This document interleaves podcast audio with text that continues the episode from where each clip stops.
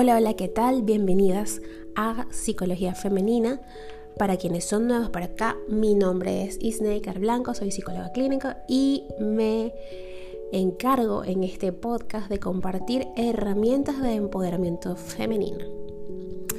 A ver, ¿no te has preguntado alguna vez en tu vida cómo disfrutar de ella? ¿Cómo ser feliz? ¿Cómo dejar de ver el vaso medio vacío? El día de hoy entonces vengo a compartir contigo algunas herramientas, algunos tips para poder disfrutar tu vida de forma plena. Primero que nada, debemos entender que en la cotidianidad también podemos encontrar placer, es decir, el placer en las cosas sencillas. Según la Real Academia Española, la cotidianidad es la característica que distingue lo que es rutinario o común de todos los días. Y según Giannini, la cotidianidad sería el ámbito en el que no pasa nada especial, nada extraordinario. Puras nimiedades. Levantarse cuando suena el despertador, desayunar, tomar el bus o el metro, leer el correo, etc. Miles de gestos, de acciones pequeñas e imperceptibles que conforman lo cotidiano todo sucede como debe ser, sin sorpresas, sin cambios bruscos ni interrupciones. A esto, eh, Christian Lelive habla sobre ritos o etiquetas que se establecen en el relato de la vida cotidiana, construyendo así lo cotidiano. Hasta ahora, según estas definiciones, parece que cotidianidad y rutina fueran lo mismo, pero no es exactamente así. La cotidianidad es el conjunto de hechos y sucesos que tienen lugar en el mundo que rodea a una persona y que ésta vive y experimenta en cada instante del día. En este conjunto de hechos, algunos se repiten constantemente y forman lo rutinario. Esto es lo normal, lo habitual y esperable.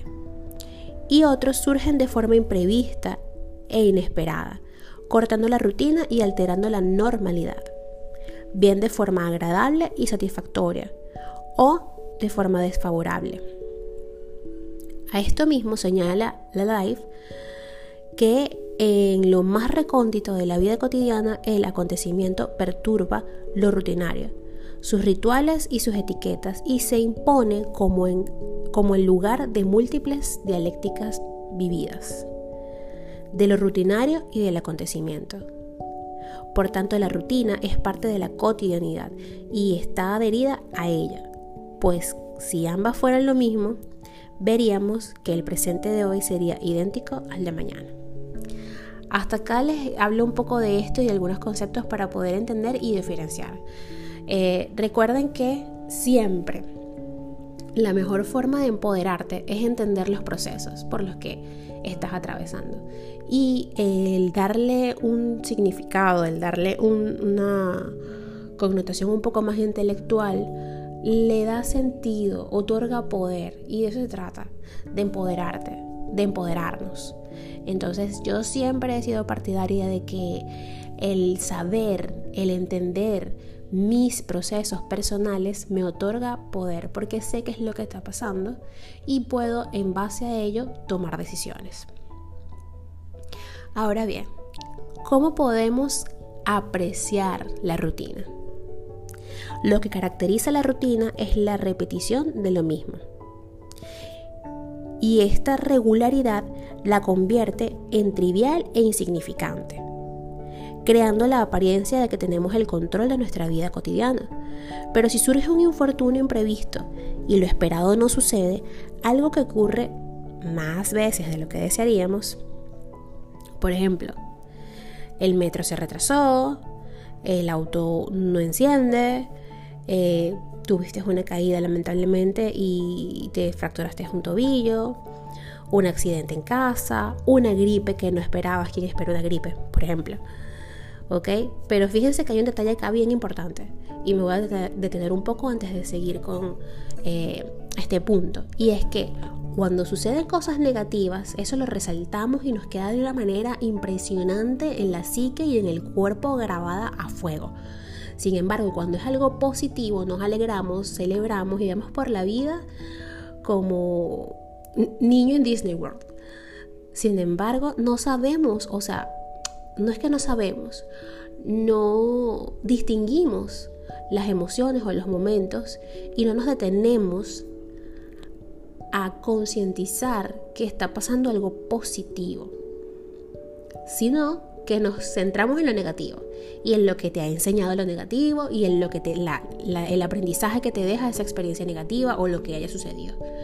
Cuando es algo positivo, nos encargamos de, ese rush de adrenalina y de disfrutarlo, pero no de concientizar y de agradecer quizás a la vida, al destino, al universo, a quien sea que creas, eh, que esto haya pasado.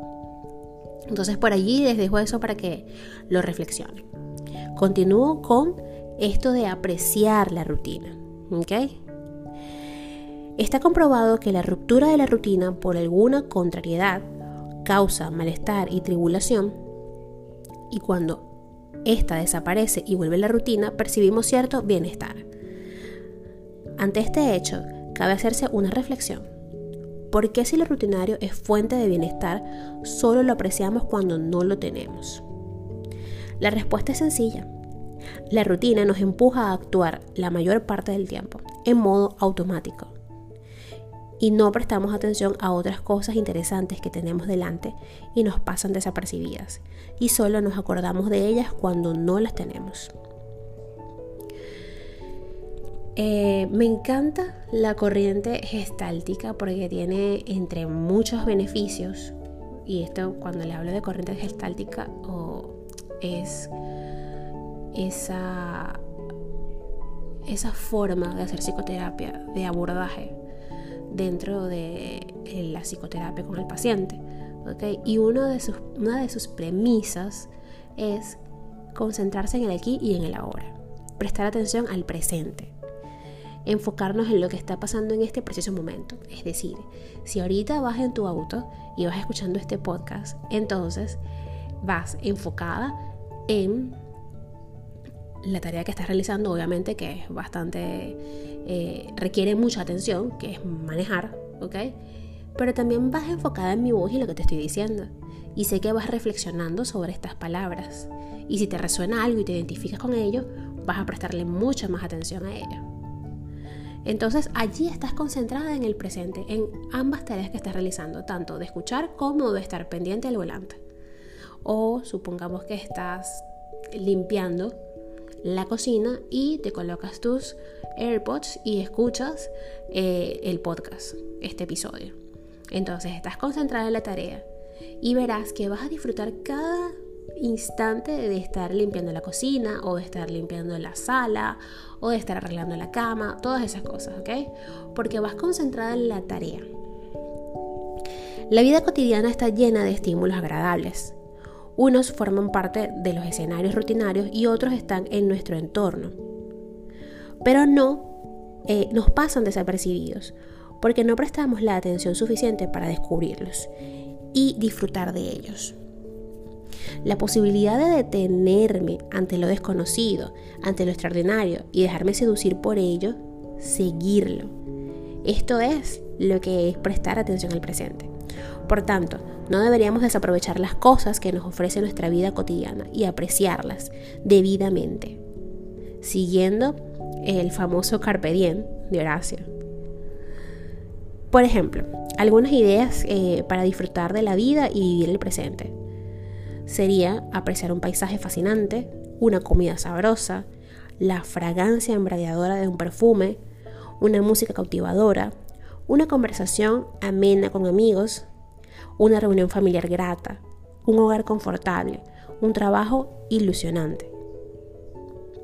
Vivir conscientemente, conseguir vivir conscientemente lo cotidiano y que esto sea placentero y satisfactorio y que los contratiempos menos amargos o frustrantes requiere gestionar adecuadamente nuestra cotidianidad para convertirla en una cotidianidad saludable. Saboreando los hechos rutinarios agradables y afrontando con decisión los desagradables, convirtiéndola así en una oportunidad, ya sea de disfrutar del bienestar que, proporciona o de crecer ante los hechos perturbadores. Cuando ésta se quiebra, gestionar adecuadamente la cotidianidad requiere considerar los aspectos de los que hablaremos a continuación. Y son buscar aquello que nos gusta y nos motiva. La cotidianidad se forma a través de las vivencias que tienen las personas en el continuum del espacio y tiempo, donde tienen lugar los hechos de la vida diaria. Es importante poder disfrutar y buscar aquello que nos gusta y nos motiva. Atendiendo a todo esto, la cotidianidad se configura como la suma de todos los escenarios que se van alternando a lo largo de los días sucesivos. Y el objetivo de la gestión de esta será procurar pasar el mayor tiempo posible en escenarios agradables, estimulantes y gratificantes, y evitar los que nos generan malestar, frustraciones y disgustos. Entonces, para ir cerrando el episodio de hoy, hablamos de poder encontrar el placer en lo cotidiano, apreciar la rutina, prestar atención al presente, vivir conscientemente y buscar aquello que nos gusta y nos motiva. Si sigues esta fórmula, podrás disfrutar tu día a día. No estoy diciendo que es una fórmula mágica y que te va a evitar los momentos desagradables. Sin embargo, poder reconocer estos como desagradables, como una ruptura de la rutina, procesarlos, aprender de lo que ha pasado y seguir adelante con tu día, te llevará a ser un poco más plena y más feliz. Si te ha gustado este episodio, por favor, compártelo, envíaselo a esa amiga que sabes que va por allí cabizbaja, pensando, estando meditabunda sobre la existencia. Entonces, este episodio es para ella, o para ti si es tu caso. Si deseas disfrutar más de mi contenido, te invito a seguirme a través de las redes sociales de Instagram y Twitter como Psiqueplenitud 11 y en Facebook como Psicóloga Snaker Blanco. Recuerda, en todas mis redes encontrarás un enlace que te llevará directo a mi WhatsApp y allí podremos agendar una cita online. Chao, chao.